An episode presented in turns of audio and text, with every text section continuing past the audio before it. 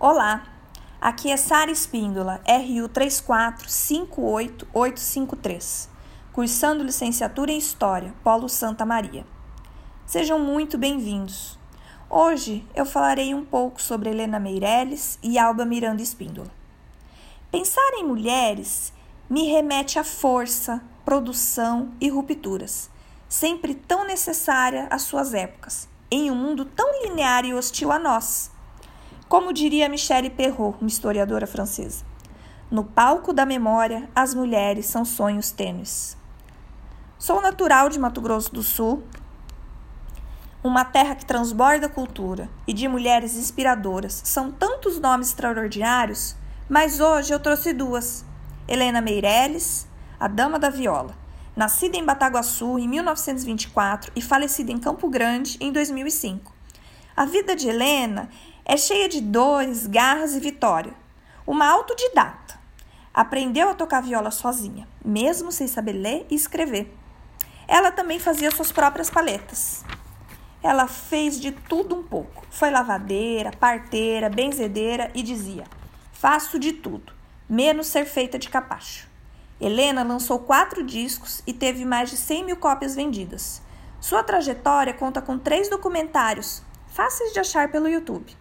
Em 1993, foi eleita pela revista americana Guitar Player como uma das 100 melhores instrumentistas do mundo e com voto de Eric Clapton.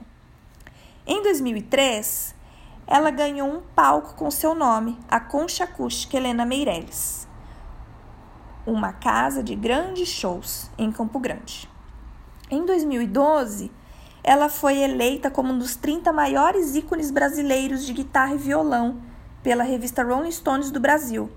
E em 2019 recebeu o prêmio Berta Lutz do Senado Federal e no mesmo ano foi inaugurado um museu em sua homenagem em Bataguaçu. O que me leva à segunda personagem, Dona Alba, que coincidentemente também nasceu em 1924, em Campo Grande, onde morou até falecer em 1998. Foi uma artista escritora, pintora, cantora, mesmo sem formação, como todas as mulheres da sua época. Já os irmãos caçulas, trigêmeos, puderam estudar e se tornaram pianistas clássicos. Alba bebia ali de toda a convivência com eles e com os artistas nacionais e internacionais que transitavam pela casa. Ela foi uma transgressora, uma mulher sedenta por cultura e influenciou os oito filhos todos artistas reconhecidos e inclusive tocaram com Helena Meirelles. A família também foi homenageada e laureada com a Concha Família Espíndola, outro palco de shows campograndense.